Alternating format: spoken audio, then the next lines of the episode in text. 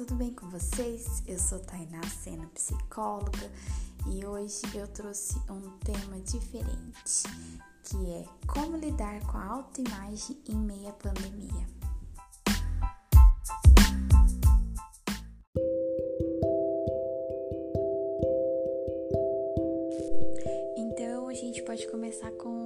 O seguinte questionamento: o que é a autoimagem? Então, a autoimagem é a forma como o indivíduo faz a leitura de si mesmo. Podemos chamar também de autoestima, aquilo que ele quer passar para o outro, a forma como ele se vê. E como que a gente vai trabalhar a autoimagem no momento que a gente vive, onde a gente vive atrás de uma telinha ou atrás de uma máscara? Então vocês podem me perguntar assim: esse podcast é só para quem está procurando uma identificação? Aí eu vou responder para vocês: não, é para qualquer pessoa que se sinta inseguro, que também esteja buscando se conhecer e para várias outras situações que eu irei citar. E uma delas é para a gente aprender a observar a forma como nos vemos e vemos o outro. Então, quando eu penso assim, autoimagem, eu penso assim, expressão né? E aí quando a gente pensa em expressão, como que as pessoas vão se expressar em meio a uma pandemia, em meio a tanta coisa fake, onde existe tanta pouca coisa autêntica e quase ninguém se escuta falar sobre isso, né? Onde que parece que a subjetividade do sujeito, o ser autêntico, sumiu, se escondeu.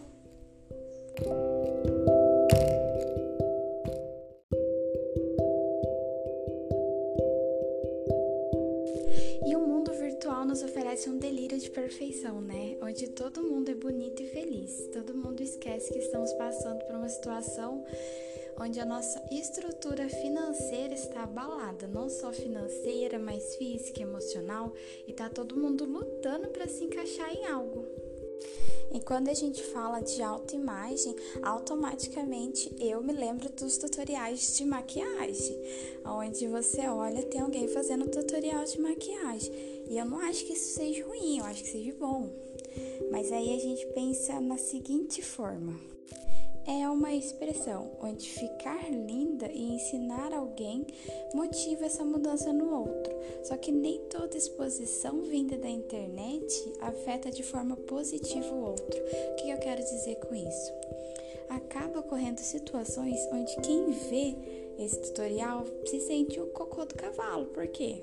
Porque às vezes não tem esse material, porque às vezes se sente péssimo, porque não se sente bonito onde se questiona o seu próprio talento, onde a pessoa se sente inferior, e aí vai desencadeando diversos fatores que fazem assim, meu Deus, não era para ser algo positivo? E aí vem a seguinte questionação assim: tudo que eu posto afeta o outro? Vocês já pararam para pensar sobre isso?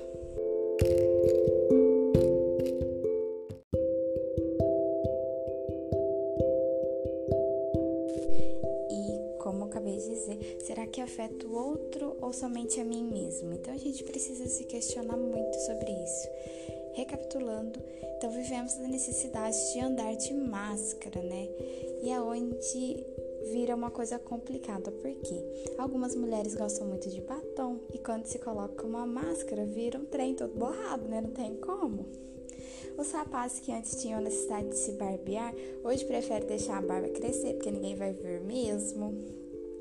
Ok, tem coisas boas e coisas ruins, certo? E onde as pessoas buscam na máscara uma forma de identificar, de se identificar, de se expressar, né? Mas não é todo mundo que tem esse valor, tipo, esse valor que eu digo de. O valor que eu tô querendo dizer é dessa expressão, né? de algo ficar leve, da gente ser visto, de dizer assim: ah, não, eu torço para tal time, então eu quero mostrar isso. Mas não é todo mundo que tem essa condição, né? De se identificar através da máscara. E aí eu venho para outro questionamento: e as pessoas que estão se escondendo atrás dela? E as outras pessoas que já não saíam de casa e agora piorou? E aí a gente vem pro lado psicológico que, né, por que, que essa pandemia, por que, que através da máscara, que é um objeto de proteção, acabou sendo uma definição do que a pessoa se expressa, sobre o que ela pensa ou sobre o que ela gosta, né? E eu acho que é muito para além disso, né? Não é somente isso.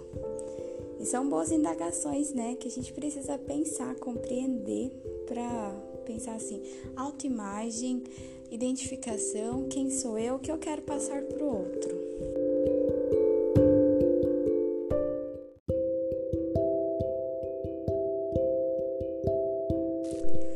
Voltando novamente à exposição virtual, porque para nos sentir vivos a gente precisa ser visto, né? Que é uma coisa muito doida, porque hoje em dia a gente sai na rua, algumas pessoas te reconhecem, outras não. Isso é bom ou ruim, não sei, varia. E trabalha muito a nossa insegurança, né? Nesse questionamento de quem sou eu?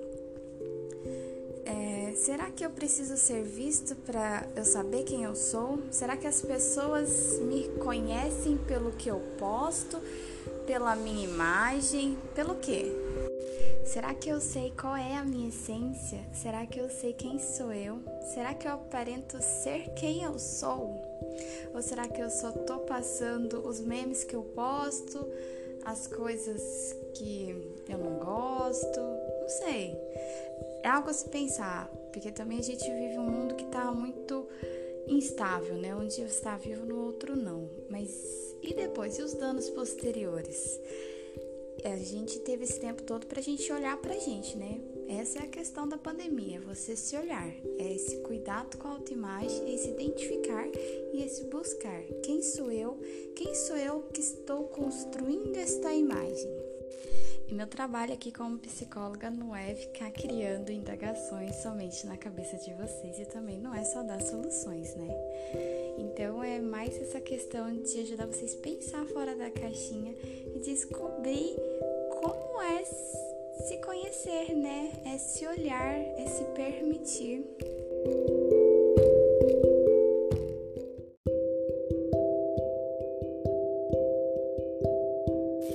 Então, quando eu digo é se permitir, quando eu falo de autoimagem, quando eu falo de se conhecer, de buscar lidar com quem sou eu, a gente tem que aceitar nosso lado sombra, nosso lado luz, os nossos defeitos, as nossas qualidades, habilidades. E logo eu vou estar tá postando algumas coisas falando assim, mas como, né? Como que a gente pode se conhecer melhor? Tá bom? Mas aí eu deixo algumas indagações, né, sobre a autoimagem e a pandemia, como que isso afeta, como que deixa a gente inseguro, como que deixa algumas pessoas aliviados e é isso. Uma boa tarde para vocês.